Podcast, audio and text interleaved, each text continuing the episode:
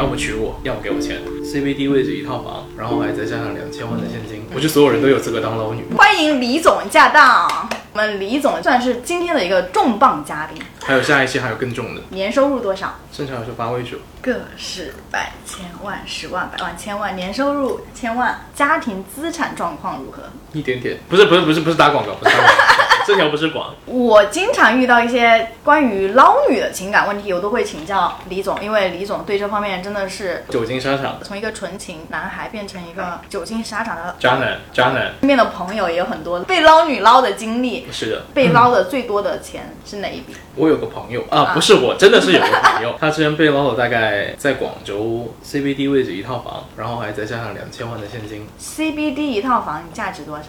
一千五百万左右，但现在应该涨了很多，现在应该有三千万了吧？不止。可以讲一下那个捞女的手段是怎么？捞女的手段就是一开始，因为那个男生他们家是凭自己的能力，然后做到了世界五百强的那个副总裁。嗯，然后呢，他那个女生是那个公司的一个员工，老总跟秘书，类似于这种关系，但是具体的就不要太说，因为很多圈子里人知道这个事情，所以我就不是不适合讲太密。就简单的说，就是这个男生呢很有钱，然后呢当时可能跟这个女生发生了 one night stay 之后，然后这个女生就离开了，就没有在这个男生身边出现了，然后这个女生就独自去了美国，后来把孩子给生下来，然后这个时候男生呢已经开始第二段感情，他以为他跟那个女生已经感情结束了，然后他开始有第二段，快要进入结婚的状态了。嗯，然后那个第一任的那个女人就是那个捞女。从美国回来，然后把那个小孩给带了回来，然后说你看着办吧。然后那个男的就真的给了。让我意想不到的就是说，他用小孩来要挟你的时候，你是可以拒绝的。就是我就是只给抚养费，凭什么要这么多呢？因为名声不好，他本身是一个很优秀的一个男生，然后他也是一个很有品的。当时这个女人说：“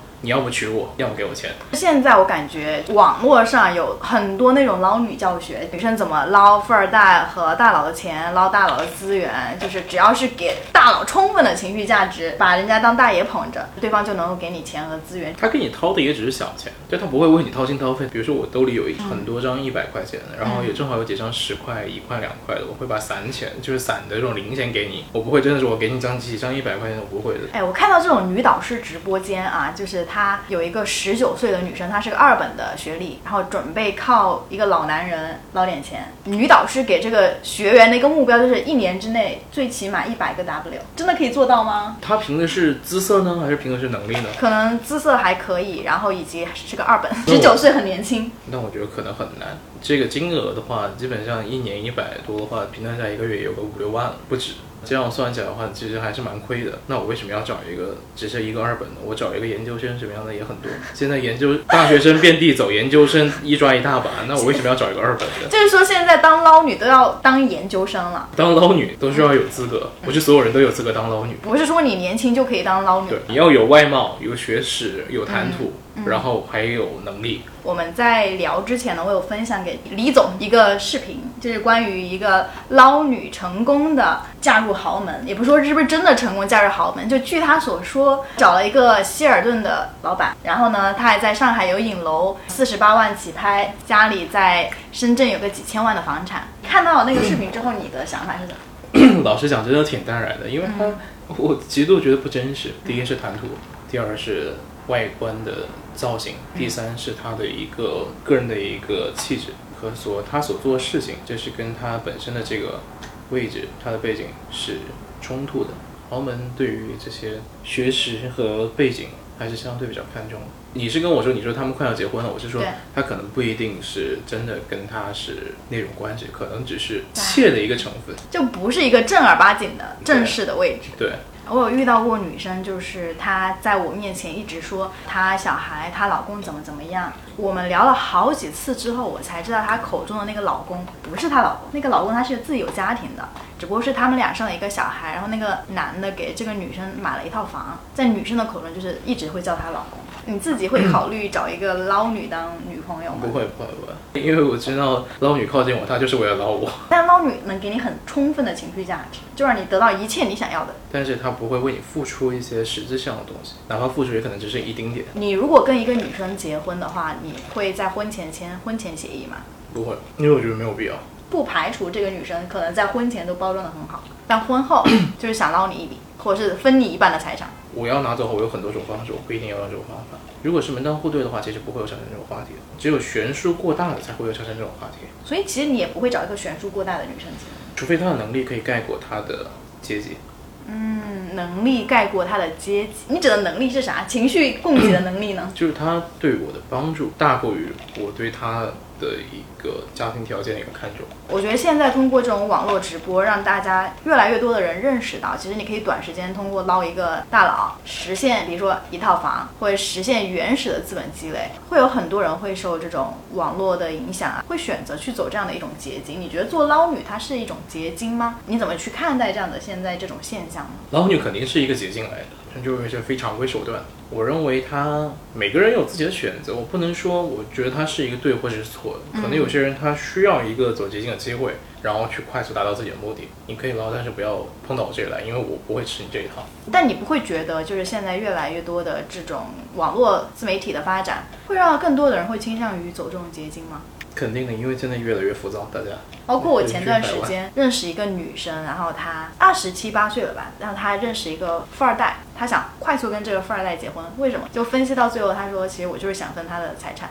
然后现在二十七岁，正好是我一个黄金年龄，可以把我这个价钱卖的最高的一个阶段，价最高的时候把自己卖出去。跟一个富二代结婚，你要问我啥呀？就是这种观点，我听下来，我会觉得就过于把自己物化了。好像你的人生到了二十七八岁就到顶点了，你对于你三十岁之后的人生没有想象力，你总会觉得我就是要靠婚姻跟一个男人在一起，我才能够实现我的一些什么人生目标。主要是他可能已经要么就是看透了，要么就是对自己的认知不足，他觉得就是应该趁当下行情最好的时候赶紧把自己给出手。你的观点还是蛮保守。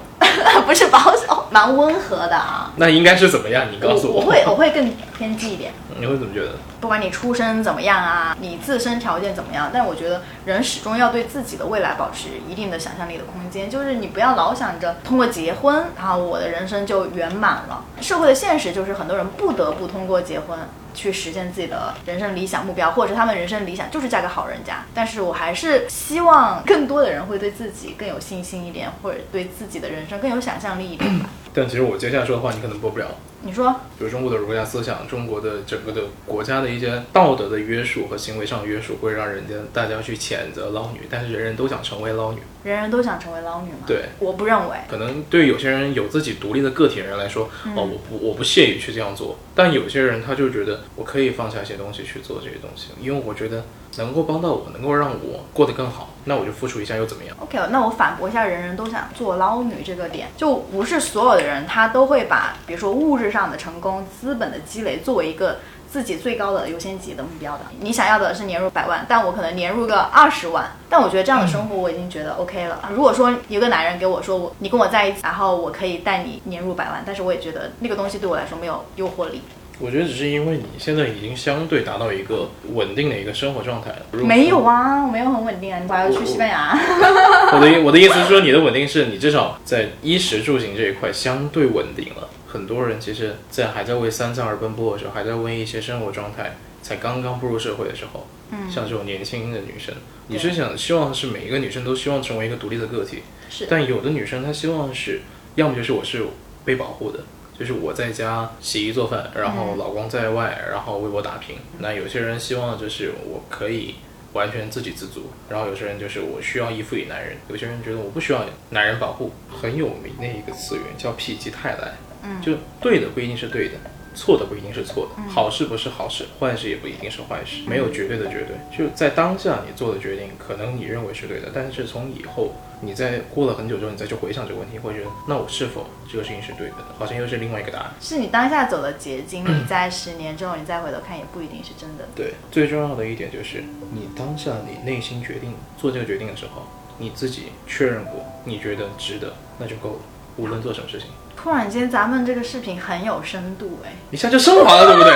就 这个 ending 一下就上升了。哎，李总还是有点东西的，虽然别看他喝着一点点，一点点，一点点。对，然后李总单身吗？单身。欢迎大家留言，对他感兴趣的可以私信哦。你要艾特我的那个抖音。